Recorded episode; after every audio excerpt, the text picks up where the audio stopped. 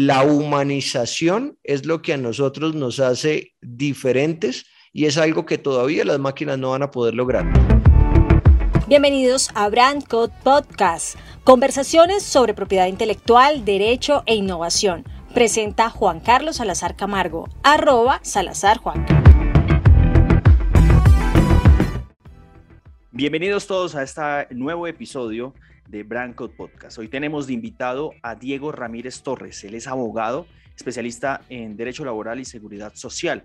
Es fundador también de Urbe Abogados, una de las firmas líderes en estos temas que ha crecido muchísimo en redes sociales. Hablaremos hoy de la profesión de abogado, cómo ha evolucionado, cómo se ha trasladado a las redes sociales, también la construcción de marca personal y algunas reflexiones que pueden servir para todos ustedes.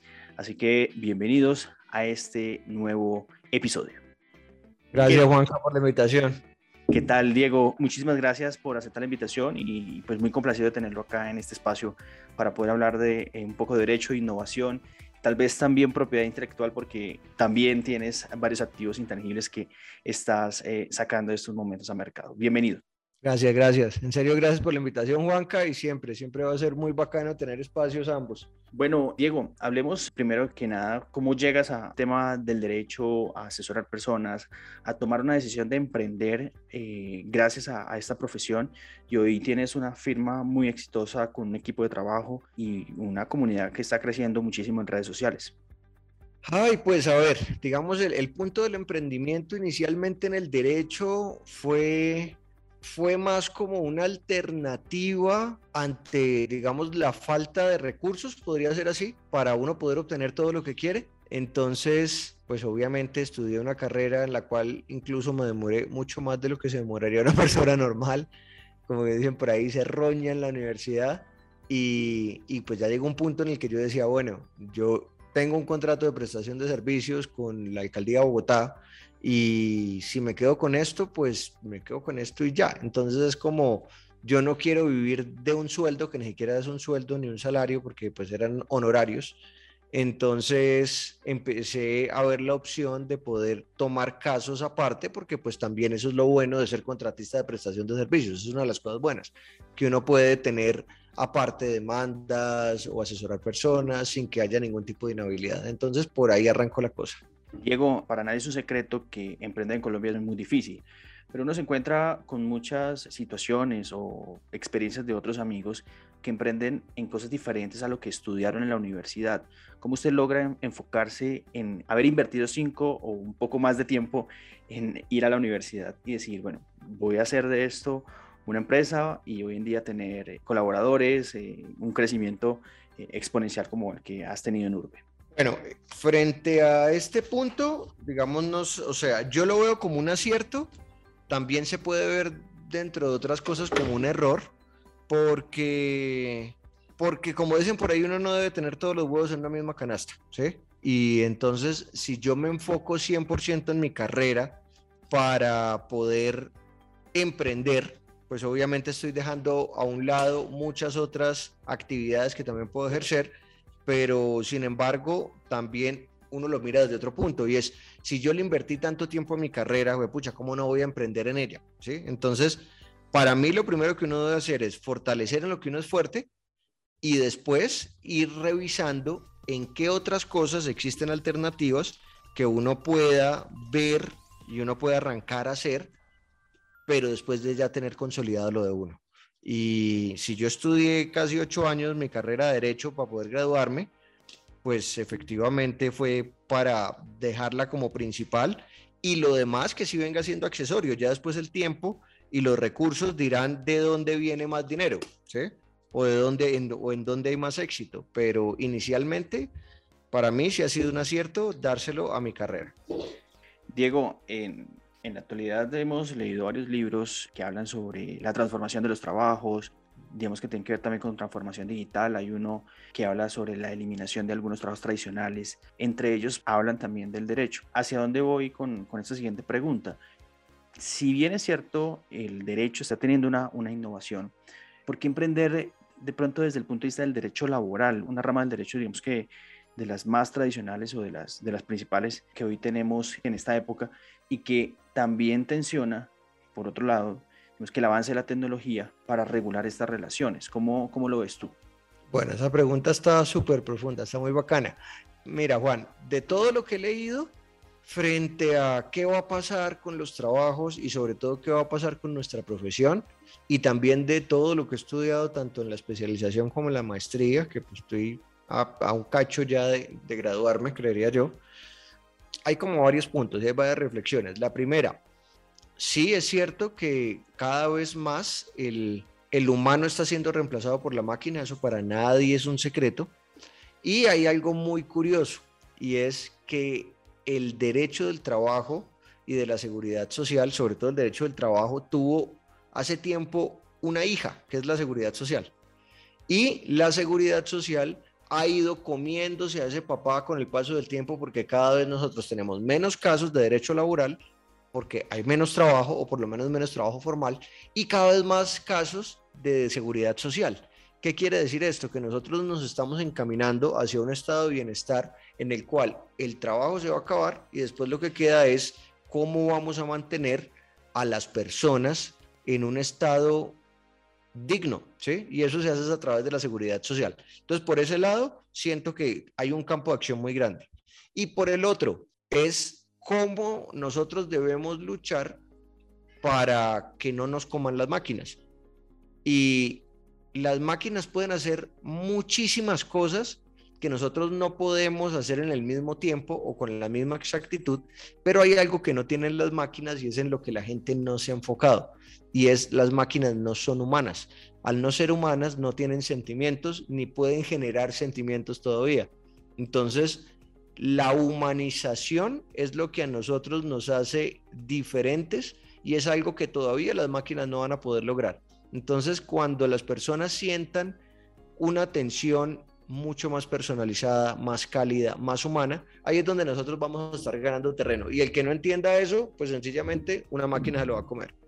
Claro, pero ahora aterrizándolo a nuestra profesión, leí recientemente un artículo que en estos momentos hay activos más de 341 mil abogados o, personas que tienen una tarjeta habilitante para poder trabajar como abogados. Eh, cada país tiene esta reglamentación, digamos que en cada país también se reglamenta de forma distinta, pero acá es con el simple hecho de graduarse de una universidad reconocida por el Ministerio de Educación y eh, gestionar la tarjeta profesional ante el eh, Consejo Superior de la Judicatura.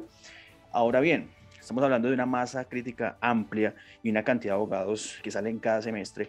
¿Cómo buscar esa diferencia y empezar a, a desarrollar una marca personal como la has desarrollado, Diego? Bueno, en, en un curso que yo dicté precisamente el año pasado, hablaba de ese tema porque no, ahí hay dos formas de ver el asunto. Primero, o el vaso medio lleno o el vaso medio vacío. Así, es, eso es una anécdota muy, muy bacana que, que pega acá. Y es, sí, 341 mil pucha, o sea, uno lo mete en un estadio y no caben, ¿sí? O sea, uno es, es una ciudad, es, es una ciudad, digamos, un municipio grande, ¿sí? Realmente.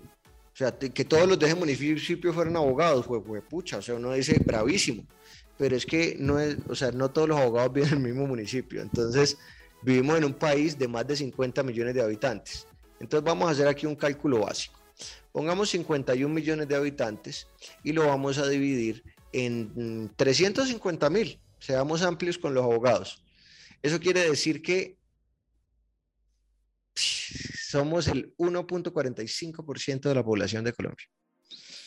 Y para nadie es un secreto que en este país hay muchísimas injusticias. Estoy seguro que hay más de dos injusticias al día en todo el país. Eso quiere decir que teniendo en cuenta eso, todos los abogados tendríamos acceso, o sea, viéndolo desde ese punto de vista, más o menos a unos que, por lo menos 300 casos al año, y que cada caso a ti te dé dos salarios mínimos, ¿sí? Entonces, ¿de cuánto estamos hablando? O sea, ya estamos hablando de 908.526 por 2 por 300. O sea, 545 millones de pesos al año. Sin, contar, sin contar, perdón, los que, los que trabajan para el Estado, ¿no? Porque ese es el mayor empleador de, abogados de, este país. Claro, pero entonces, viéndolo desde el punto de los casos, lo que hace falta abogados.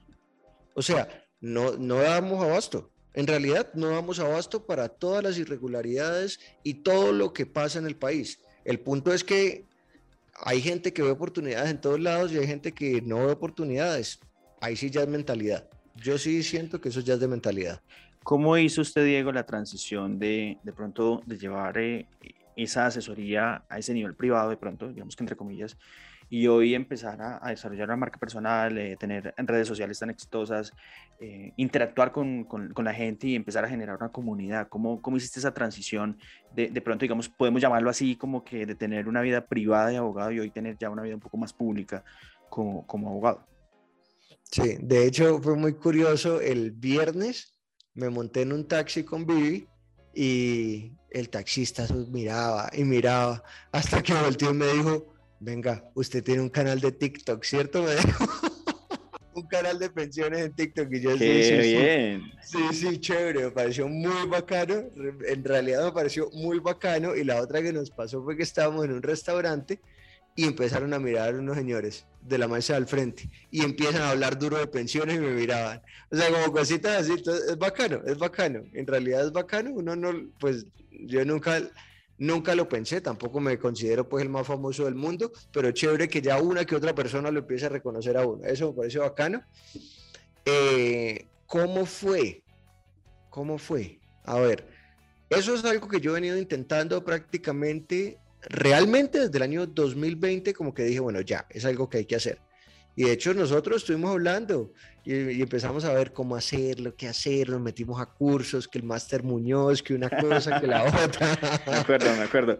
Sí, claro. Pero, pero, digamos como que ya de tomarlo en serio, ¿no? Yo me recuerdo esa conversación que fue como en junio del año pasado, digo, bueno, ahora vamos a tomar en serio este tema y, y cómo arrancó. En, en, el episodio pasado hablamos con, con una youtuber y, y decía, arranquen con una cámara así sea básica si tiene micrófono bien, si no tiene micrófono bien, pero a medida que va pasando el tiempo, pues te vas eh, explorando eh, qué le gusta a la gente y qué no le gusta a la gente. ¿Cómo de pronto usted ve eso desde que arrancó a hoy, digamos que voltea a mirar, digamos que ahora hay que hacerlo así, ¿no? Porque la vida de uno está casi metida en una red social, entonces haces scroll y miras publicaciones de hace un año y dices, caramba, eh, cómo hemos evolucionado o cómo hacíamos eso, por qué rayos hacíamos esos videos. Bueno, realmente, a ver, ¿qué, qué diferencia he visto yo? La habilidad de comunicar es, es, un don que tengo. ¿sí? A, mí, a, mí, a mí se me da muy bien comunicar y lo hago de una forma desmenuzada, o sea, trato de hacerlo de una forma desmenuzada para que todo el mundo entienda, porque siento que ese ha sido el error de muchos abogados, que a nosotros nos encanta hablar con palabras rimbombantes que solamente nos entendemos entre abogados, pero es que a mí no me va a comprar otro abogado. A mí me va a comprar son personas que no son abogadas. Entonces, sin sentir que yo estoy pulverizando el español, pues tengo que también bajar a, digamos, a un lenguaje que todo el mundo pueda entender. Entonces, eso es lo primero y eso sí, lo, digamos, como que lo he tratado de hacer desde hace mucho tiempo con un blog que no he movido realmente, pero bueno, ahí está el blog y eh, después en las redes sociales. ¿Y qué sucedió? El año pasado, pues digamos con temas de pandemia, uno estaba como un poquito más nervioso en contratar gente y también la gente pues estaba nerviosa en, en empezar a trabajar, ¿sí? Pues porque le tocaba ir a sitios o cualquier vaina. Entonces, ¿qué, ¿a qué acudimos? A volvernos toderos. Entonces, nosotros grabábamos, nosotros editábamos, nosotros subíamos, nosotros hacíamos todo. Entonces, el punto es, cuando uno está haciendo las cosas, como dicen por ahí, zapatera sus zapatos. Entonces, listo, nosotros podemos comprar unas cámaras del carajo, podemos comprar unos micrófonos bacanísimos, el último celular, lo que sea, pero si realmente nosotros no tenemos el ojo artístico y no sabemos editar adecuadamente, pues las cosas no van a quedar bonitas. Entonces yo me pongo a revisar y yo digo, hacíamos un muy buen esfuerzo, nuestro mejor esfuerzo, pero era algo que no le gustaba a la gente. ¿Qué fue lo que decidimos hacer este año? Este año dijimos, bueno, ya la cosa se está soltando un poquito y hay que definitivamente hacerlo de las redes. Contratemos a alguien que se encargue de grabar, editar y entregarnos el material. Nosotros subimos las cosas. Y entonces ahí fue cuando llegó Ana, que ha sido un apoyo muy grande para nosotros este año.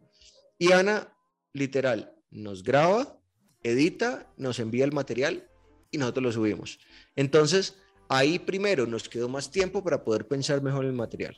Y segundo, pues obviamente las cosas van a salir más bonitas. Entonces, eh, y el mensaje pues es el mismo, solamente que más bonito y de mejor calidad. Y eso, eso fue lo que sucedió. Pero realmente, también como para cerrar la otra pregunta de qué hay que comprar, qué hay que hacer, perfectamente uno con un celular y un micrófono de solapa, que ese micrófono cuesta 100 mil pesos, 89 mil, entre 110 y 90 mil pesos está ese micrófono uno perfectamente hace un contenido muy bueno, que de hecho ha sido como de lo que más hemos usado. Ya después uno se tecnifica y uno dice, uy, venga, ya no quiero que se vea el cable. Entonces uno se compra uno inalámbrico, sí, pero pues ya después de que el público lo pida o después de que ya uno crezca, pero, pero lo ideal es no volverse loquito, así como nosotros nos volvimos loquitos antes y hay un poco de vainas que ni siquiera usamos. De hecho, ahorita estamos en organización, revisando a ver qué vamos a usar, qué no vamos a usar, cómo lo vamos a usar para las personas que nos escuchan, nos escuchan en cualquier parte de, América Latina, sobre todo, Diego, hemos sentido una evolución de la profesión. Ya hoy tenemos abogados que se expresan muy bien, que están desarrollando otras habilidades, algunos los llaman como las habilidades blandas. Igual a medida que va pasando el tiempo hay unas exigencias diferentes, no sé, otro idioma, otra eh, habilidad, otro conocimiento técnico. ¿Tú crees hacia dónde va esta profesión? ¿Hacia dónde eh, podemos ir eh, de pronto pensando que en los próximos cinco años eh, una universidad va a necesitar hacer cambios en qué, o, no solamente la universidad, también los, las personas que tomen la decisión de ir a una universidad, invertir cinco años de su vida en, en, esta, en esta profesión, Diego?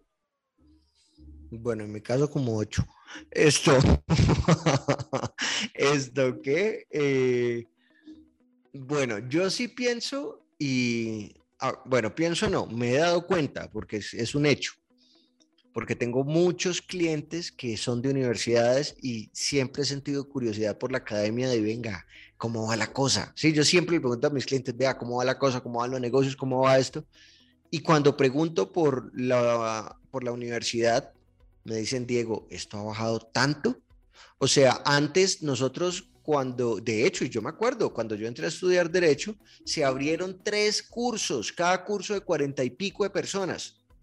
Tres cursos. Entonces, o sea, está, entrábamos prácticamente más o menos entre 120 y 150 personas a estudiar derecho. Ahorita abren más o menos un curso para 15, 20 personas. La, esta generación que está entrando ahorita a la universidad ha estado súper desinteresada en la academia. Entonces, para mí pueden ser dos los motivos o los dos. El primero, que definitivamente se, se dieron cuenta con esta generación que ahorita está padeciendo, que está muy preparada, pero no hay trabajo para ellos. Entonces dicen, yo como para qué me preparo si ser youtuber es mejor, ¿sí? O ser instagramer es mejor. O eh, la otra también es que los medios, que es lo que yo también siempre he pensado, nos han vendido el no estudiar. Entonces, para mí nosotros somos una, una como, algo, como una especie de experimento social, ¿sí? Entonces... ¿Nuestra generación? Eh, no, todas las generaciones son un experimento social. Claro, claro, pero esa es también de extinción, de extinción. Sí, entonces ¿Qué es lo que yo pienso de esta generación que, o sea, nosotros recordemos un poco las palabras de nuestros abuelos y de nuestros papás. ¿Qué decían los, los abuelos? Yo tuve la oportunidad de estudiar y no estudié. ¿Sí? Nuestros papás de pronto aprovecharon esa oportunidad o no la aprovecharon pero son más los que de pronto hay, hay mucho más gente, digamos, en el rango de los papás que el rango de los abuelos profesionales, ¿cierto? Sí, sí, de, los 50, de los 60. era, era más un privilegio ir a la universidad. Era más un privilegio, o sea, y ya después nuestros papás, pues no fue tan raro. Hay más papás que son profesionales que abuelos que son profesionales. Y después ya entramos a una generación en donde casi todos somos profesionales. ¿Cuál es la, o sea, para mí es cíclico. ¿Cuál es la generación que viene? Los no profesionales. Y después cuando esto estén viejos van a decir, oiga, yo tuve la oportunidad y no estudié, soy una hueva. Y después vuelve otra vez a aumentar un poquito. Y para mí la vaina va a ser así, es, es, es cíclica. Y ahorita estamos en, un, en, un, en una parte del ciclo en la que estos chinos van a ser como los abuelos de nosotros. Eso es lo que yo estoy viendo. Interesante esta, esta visión. No, no lo había planteado de esa manera, Diego. Muy interesante. Y precisamente eh, eso también ha hecho, por lo menos, que cambie uno la forma del contenido que le mete la cabeza. Yo he seguido sus redes sociales y veo que también le gusta muchísimo la literatura. ¿Qué le, qué le motiva a leer? Porque si bien es cierto, uno como abogado se centra en leer eh, libros de derecho y a veces cuando encuentro, no sé, algún libro de Alexandra Castellón o, o de algún libro que tenga que ver con otro tema que no tenga que ver con derecho, siento como si fuera un bálsamo para el cerebro. Desde ese punto de vista, ¿qué libros lees y qué libros recomiendas leer de pronto para los abogados o los estudiantes de derecho que nos estén escuchando. Listo. Entonces, libros que recomiendo leer, pero sí o sí, que fue pucha, eso le cambia a uno la mentalidad. En estos momentos, tres. Hablemos de tres nomás. Uno, La Caja. Brutalidad de libro para poder realmente convertirse en una persona empática, pero digamos, no de una forma fingida, sino ser mucho más consciente de todo lo que uno hace, dice, es, es, es muy bacano. O sea, realmente uno dice, pucha, o sea, tengo, tengo mucho por mejorar, pero es muy bacano porque lo hace uno ser consciente. Otro que me lo estoy terminando de leer y me ha, me ha parecido súper poderoso, no sé por qué no me lo he terminado tan rápido como quería, pero súper poderoso, es Los secretos de una mente millonaria. Qué vaina tan espectacular y poderoso ese libro, pero súper poderoso. Y otro que es un libro que uno lo debe tener no solamente para leerlo, sino lo leo y después de un par de años o un par de meses vuelvo a leer algunas cositas. Son, de esos, que no, son de esos que no pierden vigencia, ¿no? Cómo ganar amigos e influir sobre las personas. Eh, ese no pierde vigencia, Diego. No, ese, pero para nada. Ese no pierde vigencia. Y para nada. No sé cuánto debe tener ese libro. Yo creo que. que ese es de los 50. Sí, sí, sí, sí, sí. sí y han sacado yo ya muchas versiones. Pero, ¿por qué ese libro? Porque es que uno siempre va a librerías y, siempre lo ve, siempre lo ve. Pasan los años y siempre lo ve. ¿Por qué ese libro? Porque nosotros, a ver, hay algo, hay algo que a mí me sucede. Voy a hablar de, digamos, como de todo un poquito. Así, a veces yo me desvío un poquito, pero todo tiene que ver. A veces yo voy en el carro y yo veo un man que está vendiendo maní en el semáforo. Y yo digo, ¿será, o sea, cuál es el pensamiento de este tipo? Eh, yo, yo, me pongo a verlo y empiezo a pensar, ¿será que este tipo a veces empieza a decir como, venga, eh, yo tengo que, este es mi punto de equilibrio, debo vender tanto, tantas bolsas, este es el esfuerzo, este es el día, o sea, más o menos cuánto debo llevar, este dinero va para un lado, este para el otro, cómo convenzo a las personas, cómo... entonces yo digo, ¿este, este mantendrá eh, un discurso de venta o sencillamente sale a vender y ya? Porque, porque ahí es donde está el punto del asunto. Cuando uno empieza a entender a las personas y, sobre todo a nuestros clientes o a clientes potenciales o las personas que se acercan a uno, eh, y empieza a entender sus necesidades, realmente ahí es cuando empiezan a haber cambios. Y nos volvemos al punto de la empatía. Entonces, si yo te voy a vender algo a ti, es porque tú lo necesitas y entre más empático pueda ser yo, o sea, entre más te pueda entender a ti como usuario que me va a comprar, pues van a haber muchas más posibilidades de que tú me compres a mí y se va a generar ese lazo de confianza que necesitamos para que entre los dos se cierre ese negocio. Y realmente este libro de Dale Carnegie, que es cómo ganar amigos e influir sobre las personas, es exactamente eso.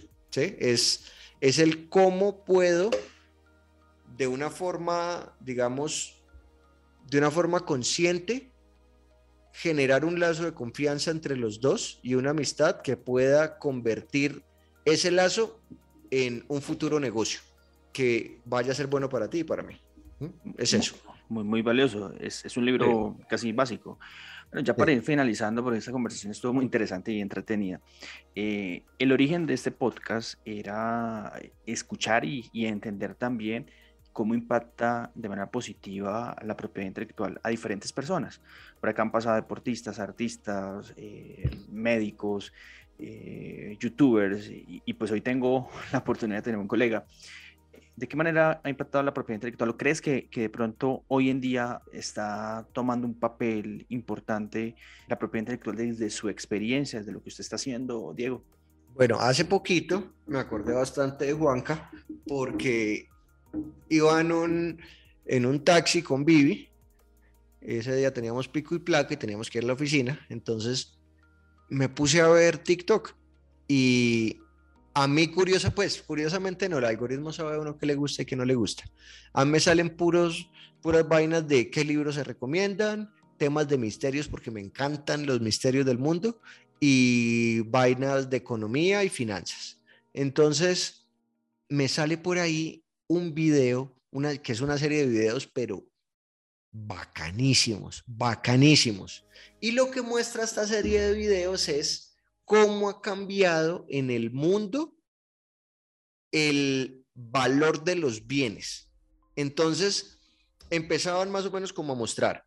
Eh, antes, si yo quería llevar Coca-Cola para un lado, pues entonces, ¿qué es lo que tenía que hacer? Montar otra fábrica allá, una embotelladora, llevarme el producto. Entonces, digamos, todos esos tipos de bienes, me, me empezaban a quedar a mí como empresa una mano de bienes tangibles, ¿sí?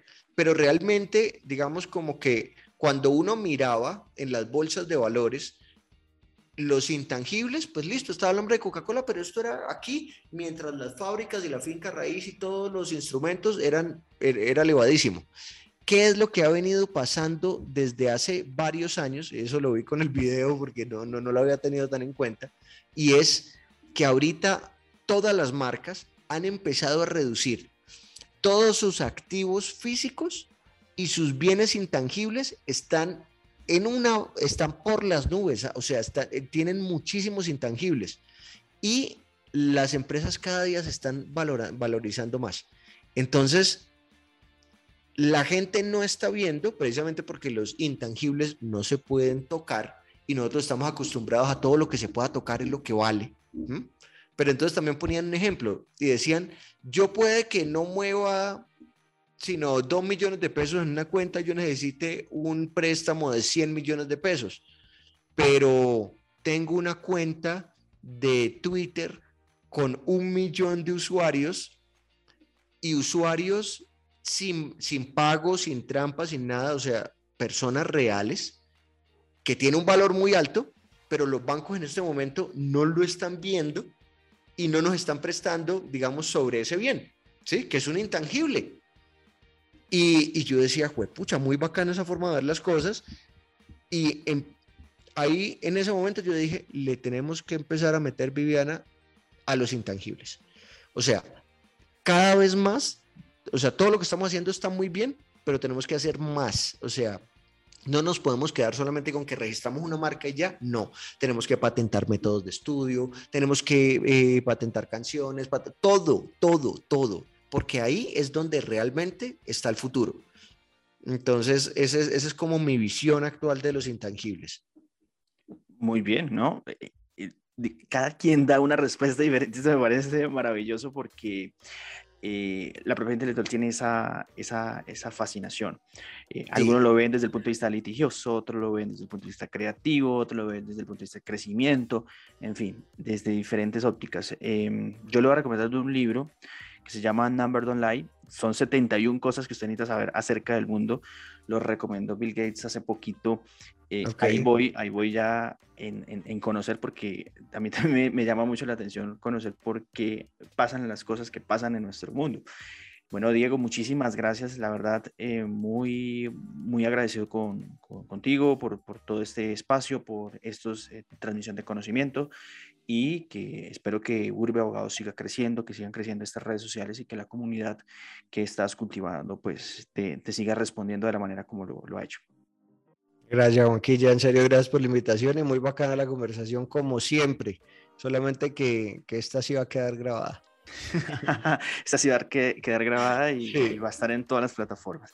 Muchísimas gracias. Ahí estaba Diego Ramírez, abogado, fundador de Urbe Abogados, hoy en una interesante charla sobre derecho, innovación, el futuro de la profesión y otros temas muy interesantes. Muchísimas gracias, Diego, y sigan en nuestro podcast de Branco. Nos escuchamos muy pronto. Un abrazo. Gracias por escuchar BrandCode Podcast, conversaciones sobre derecho, propiedad intelectual e innovación. Síguenos en arroba salazarjuanca y arroba brandcode. Nos escuchamos pronto.